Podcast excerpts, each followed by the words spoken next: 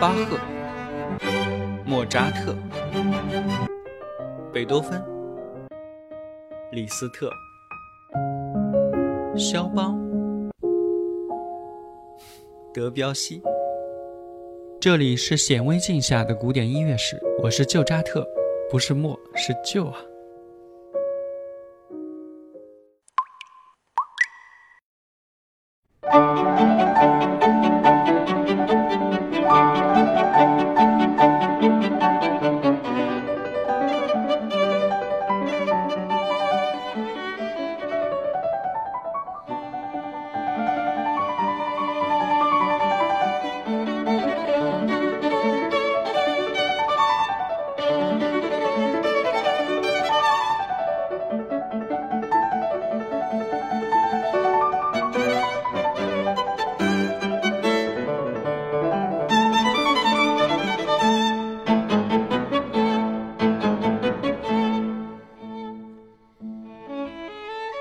看过电影和音乐剧的朋友啊，可能都知道莫扎特啊与韦伯家的姐妹俩有一段不得不说的故事。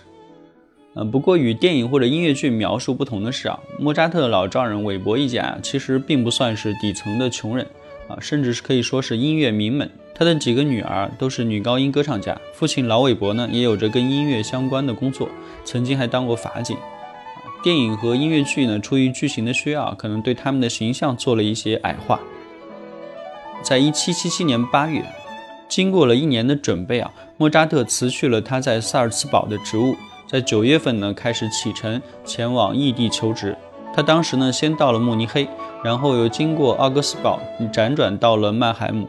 到了德国的曼海姆之后啊，呃，莫扎特依然没有找到工作，但他接触到了一批曼海姆乐派的音乐家们。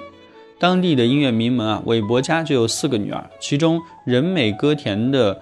二女儿阿洛伊西亚俘获了莫扎特的心。阿洛伊西亚不仅人长得美啊，歌也唱得非常的好。莫扎特当时啊被他迷得晕头转向，甚至想要让自己身体不太好的老妈回老家去，自己陪着女朋友全家去意大利啊。这倒是像莫扎特能干出来的事儿。他的父亲呢，利奥波德老莫扎特啊，收到信之后气得要死，警告儿子：你要么成为一个伟大的音乐家，死后日依然被世界记得。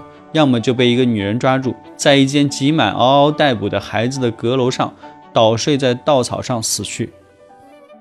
他父亲啊，严厉地命令他立马动身前往巴黎，融入当地重要人物的圈子里。啊，莫扎特果然还是听他爹的话的啊，果断呃，就是向女友辞行。不过走的时候呢，依然表示会永远向他忠心。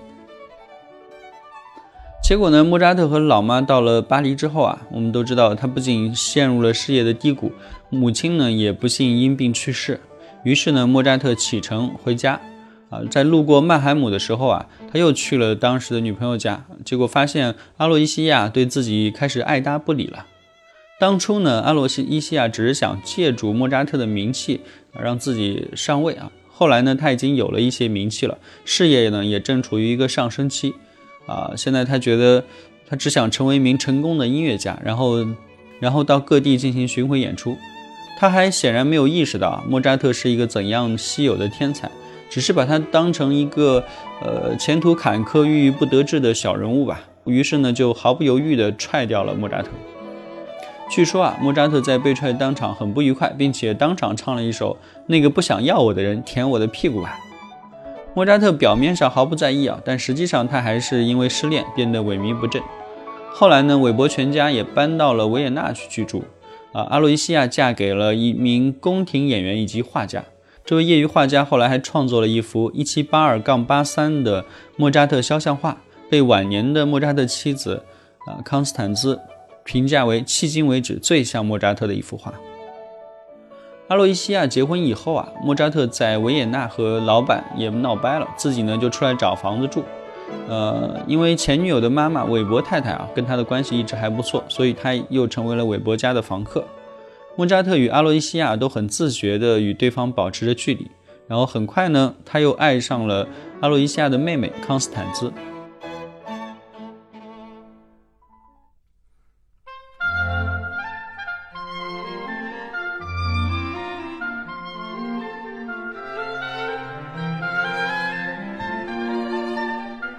三年前啊，那个康斯坦兹还是个小姑娘，不被莫扎特注意。如今呢，她已经长成了十八岁啊，大姑娘，漂漂亮亮，长得美丽，也爱好音乐，能弹琴还能唱歌。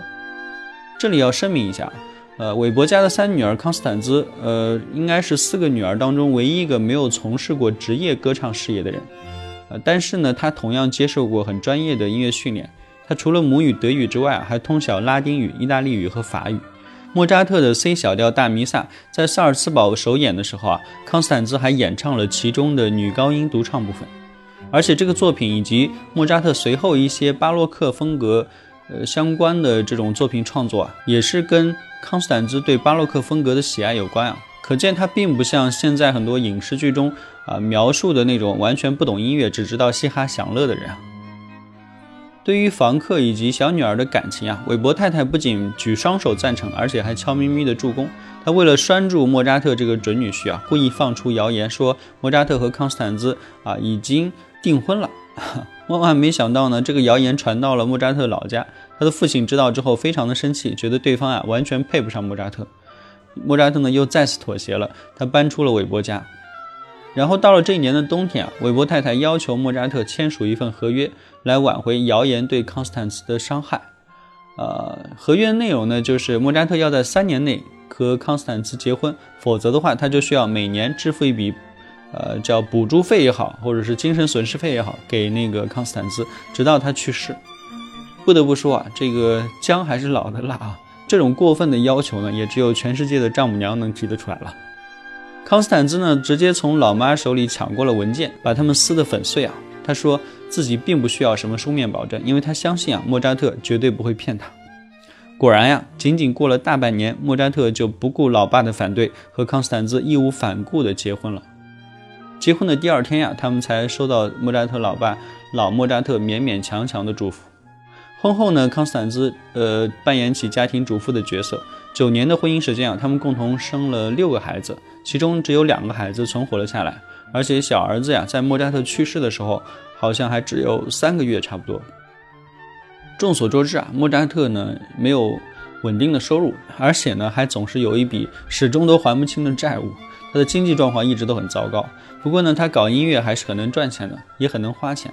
他们夫妻俩经常一起出去旅行啊，这个小家庭住在维也纳的繁华地段。过着不算特别奢侈吧，但是也非常开心快乐的日子。一七九一年啊，在莫扎特逝世以后，面临债务又失去了收入来源的康斯坦兹啊，发挥了他的谋生能力。他先是从皇帝那儿获得了一笔抚恤金，然后举办盈利性的纪念音乐会，并且着手整理和发表她丈夫的作品。呃，她把两个儿子送到了布拉格，在音乐教师和评论家的家里学习，并且和这位音乐教师一起整理了第一部莫扎特的长篇传记。后者在1798年出版了这部传记。在莫扎特去世十八年以后啊，康斯坦兹嫁给了她的第二任丈夫，他是一位丹麦的外交官，叫尼森啊。尼森退休以后呢，也致力于整理和收集莫扎特的资料。莫扎特的姐姐啊，还给他提供了四百多封家族的信件。不过这部传记还没完成呢，尼森就去世了。1828年啊，这本书出版啊，名字就叫《莫扎特传记》，基于原始信件、有关文章以及许多新补充。印刷品、乐谱和摹本。尼森呀是在萨尔斯堡去世的，并且还葬在那里。至今呢，仍然可以从他的墓碑上看到，呃，写着莫扎特遗孀的丈夫。不管怎么说呀，他们都算是为音乐史及时保存下来一桩一手的宝贵的音乐财富。